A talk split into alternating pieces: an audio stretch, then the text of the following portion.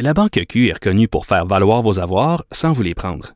Mais quand vous pensez à votre premier compte bancaire, tu sais, dans le temps à l'école, vous faisiez vos dépôts avec vos scènes dans la petite enveloppe. Hmm, C'était bien beau. Mais avec le temps, à ce compte-là vous a coûté des milliers de dollars en frais, puis vous ne faites pas une scène d'intérêt. Avec la Banque Q, vous obtenez des intérêts élevés et aucun frais sur vos services bancaires courants. Autrement dit, ça fait pas mal plus de scènes dans votre enveloppe, ça. Banque Q. Faites valoir vos avoirs. Visitez banqueq.ca pour en savoir plus. Vous écoutez Geneviève Peterson. Cube Radio. On se demande, euh, ça va être quoi les séquelles que vont nous laisser la pandémie, que va nous laisser la pandémie, les, les séquelles euh, psychologiques. Euh, moi, j'ai pensé pas mal. J'ai même écrit là-dessus qu'il y a des affaires qui allaient pas me manquer, puis que j'avais peur un peu de perdre mon pouvoir social, mais, dans le sens de mes, mes skills sociaux, de plus être capable d'avoir des, des conversations à plusieurs, le small talk d'un 5 à 7, euh, tout ça. Puis bon, il y a de plus en plus de textes qui sortent à cet effet-là. Qu'est-ce qu'on va garder de la pandémie? Quels réflexes vont tomber? Est-ce qu'on va perdre des choses? On en parle avec Frédéric L. Philippe, qui est prof, chercheur au département de psychologie à l'UQAM. Monsieur Philippe, bonjour. Bonjour. Bon, euh, c'est drôle parce que il m'est- il m'est arrivé un truc cette semaine. Euh, Je suis allée dîner dans un restaurant et je m'en vais sur le trottoir, j'ouvre mon sac à main et j'échappe quelque chose. Et un passant qui me rencontrait à ce moment-là a eu le réflexe tout à fait humain, acquis, euh, de se pencher pour m'aider à le ramasser. Et j'ai dit non, non, non, c'est beau, je vais m'en occuper, touchez-y pas. J'aurais jamais fait ça avant, mais, mais on dirait que. Puis là, je me suis dit, oh my God, est-ce que, est-ce que la pandémie va faire en sorte qu'on qu'on va avoir peur des autres finalement? Oui, ben c'est un peu ça. Hein? On s'est fait euh, conditionner comme des rats de laboratoire pendant plus d'un an avec des nouvelles mesures euh, socio-sanitaires. On nous a fait peur avec ça. Euh, et puis là, après ça, on nous dit ah ben finalement c'est correct, vous pouvez revenir euh, à ce qu'on avait avant. Mais c'est vraiment la même chose. Si on a un rat puis dans une cage, on lui donne des chocs électriques à chaque fois qu'il touche à une manivelle. Ben, à un moment donné, il aura beau puis avoir des chocs euh, qu'on va lui donner, il va avoir encore peur de toucher à cette manivelle-là. Mhm. Alors, on est un petit peu ce rat-là là, en ce moment. Là, on nous dit non, non, il n'y a plus de choc, mais mais on n'ose pas encore euh, refaire ce qu'on faisait avant. Alors, ça va prendre du temps avant que ces euh, ces, ces, comportements-là qu'on avait avant euh, reviennent. Dans le fond, ça va prendre de, euh, puis pour certains, ça va prendre plus de temps que d'autres. Ben oui, puis il y a des choses dont on s'ennuiera pas là, hein, Monsieur. Moi, moi, je suis une fille là, puis me faire faire euh, des câlins un peu trop longtemps là par des messieurs qui veulent me dire bonjour ou bye bye, puis euh, les petites bises obligatoires là quand t'arrives quelque part. On dirait que ça, ça me dérangerait pas que ça revienne pas. Ben ça, ça aurait, un- ça serait un avantage si on pouvait se débarrasser des becs mouillés euh, Ah, grâce à la pandémie. Ça, ça Lâchez-nous. serait bien. ça, ça, ça serait vraiment positif. Mais ouais, c'est ça, ça, ça, ça, il va rester, hein. Puis ça, ça risque de rester peut-être plus longtemps. Surtout ces contacts-là beaucoup plus euh, euh, proches, là, euh, les, les bises. Peut-être que ça va prendre du temps avant que ça revienne. Puis surtout, pour, pour, te donner une bise, faut être deux, hein. Faut être deux à vouloir. Un, un qui, la donne en premier, puis l'autre qui l'accepte. Alors, s'il y en a un des deux qui démontre un malaise, ben souvent on le fait pas. hein.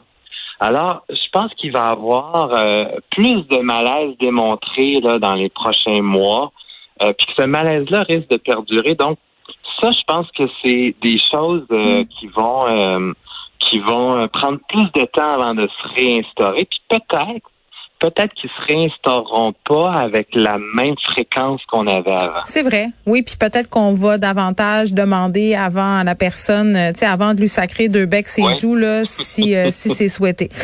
Euh, côté empathie, parce que ça c'est intéressant. Euh, puis côté aussi, on se préoccupe de l'autre, parce que un des trucs que moi j'ai trouvé assez laid.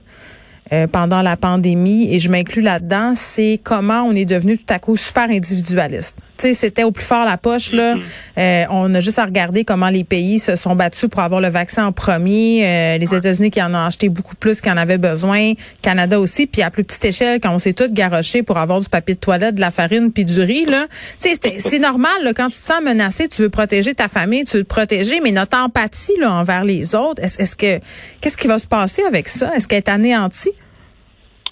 Euh, non, on va espérer que non. Mais non, non, je peux vous assurer que non, elle, non, elle n'est pas anéantie. C'est normal de voir quand il y a des événements stressants, menaçants, il y a toujours euh, ça qui apparaît là, dans, à chaque fois dans tous les événements-là. Il y a des gens qui vont euh, demeurer résilients face à ça. Euh, il y a des gens qui vont nier la situation puis dire que c'est pas grave, qu'il se passe rien. Puis il y a des gens qui vont tomber dans le catastrophisme. Donc là, que mon Dieu, c'est donc incroyable. Puis donc, il y a une exagération de la menace existante. On voit dans chaque événement collectif, on voit ces trois types-là d'individus euh, survenir. Puis quand la menace disparaît, ben on revient un peu plus à la normale. Hein, puis donc, on, Mm. on revient à nos comportements euh, normaux. Donc, ceux qui étaient dans le catastrophisme ben, reviennent un peu plus euh, dans euh, un fonctionnement euh, plus euh, plus normal. Puis ceux qui sont résilients, mais ça n'a pas changé grand-chose pour eux. Hein, puis euh, ceux qui faisaient du déni, ben là, ils, ils arrêtent de faire du déni parce qu'il se passe plus rien. Fait, Ouais. c'est- souvent ça. Donc, il faut ça va prendre du temps encore parce que ça a duré un an et demi. C'est pas comme un- une inondation là, qui dure deux semaines là, euh, dans, dans une ville. là. Euh, donc, ça va prendre du temps, mais ça va, Mm. ça va revenir. On va revenir à ce que c'était Ouais. avant. Deux ans et demi, c'est quand même le temps d'instaurer euh, un nouveau rapport au monde, par contre, puis de nouvelles habitudes de vie. Il y, a, il y a des choses qui vont avoir changé, selon moi, pour le mieux. là. Il y a des gens qui ont découvert ce qu'on appelle le slow life, qui ont vu leur rapport à l'école, au travail, euh, à la consommation complètement changer. Oui, ben oui, puis ça, ben on, il y a des choses qui peuvent rester. Est-ce que ça va être le cas? Euh, je sais pas, hein. Souvent on part avec des belles intentions. euh, puis finalement, euh, c'est un peu comme le jour de l'an. Des fois, on part, on se formule des vœux pour la nouvelle année, Mm. puis des, des, des résolutions, puis rendu au mois de février, on les tient plus. Hein. Euh, Est-ce que ça va être la même chose? Puis finalement, on va revenir dans ce qu'on était avant, ou réellement, il va y avoir euh, un changement concret est-ce qu'on va être un peu plus capable d'intégrer du télétravail dans notre vie, un peu plus, un peu moins de conflits travail-famille, euh, parce qu'on commence à en avoir beaucoup euh, dans tous les milieux? Alors, euh, ça, ça va être à voir, mais on va espérer que ça va être le Mm. cas.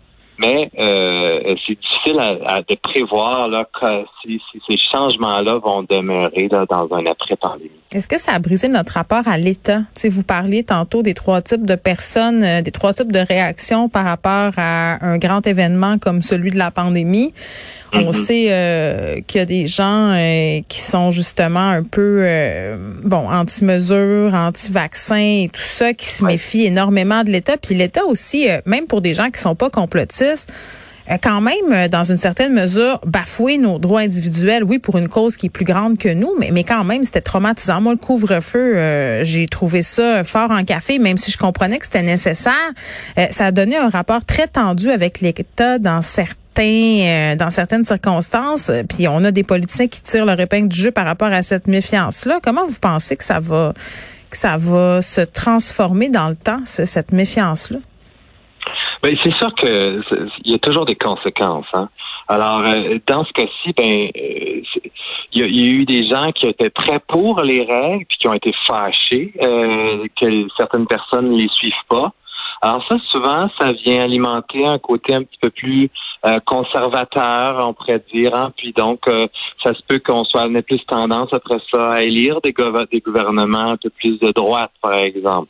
Chez d'autres, c'était l'inverse. On a subi un sentiment qu'on pouvait plus faire confiance au système, on pouvait plus faire confiance au gouvernement, euh, que des fois il nous mentait. Donc ça, ça alimente encore plus une méfiance à l'endroit des gouvernements. Donc euh, ça peut être une méfiance après ça, dont on n'a plus le goût de voter. Ça peut amener une, une amotivation, une démotivation comme ça pour euh, s'engager politiquement. Euh, donc on devient un peu cynique. Hum. Euh, On l'était déjà pas mal. Moi, c'est ça Ah, que je trouve. Déjà, déjà, je pense Ben oui. un bon record de, de cynisme. Exactement. Puis, ça peut alimenter également d'autres méfiances par rapport à d'autres systèmes, comme le système de santé. C'est On croit moins au vaccin. Là, on parle du vaccin de la COVID, mais peut-être qu'il va y avoir d'autres vaccins, vaccins contre la grippe. Est-ce que ça va faire en sorte que les gens vont avoir encore moins euh, envie, moins de motivation à se faire vacciner? Tout à fait, c'est possible. Alors, on a un petit peu euh, créé deux tensions, deux groupes là, euh, dans notre société. On a étiré l'élastique un petit peu. déjà, ils s'opposaient, ces groupes-là, puis là, ils s'opposent encore plus. Là. Alors oui, on a créé des tensions comme ça à travers notre société. On va souhaiter qu'on se retrouve dans le juste milieu à un moment donné, Monsieur Philippe. Frédéric Philippe, qui est prof chercheur au département de psychologie à l'UQAM, on, on se demandait, suite à un article du Devoir, quel réflexe garderons-nous de la pandémie?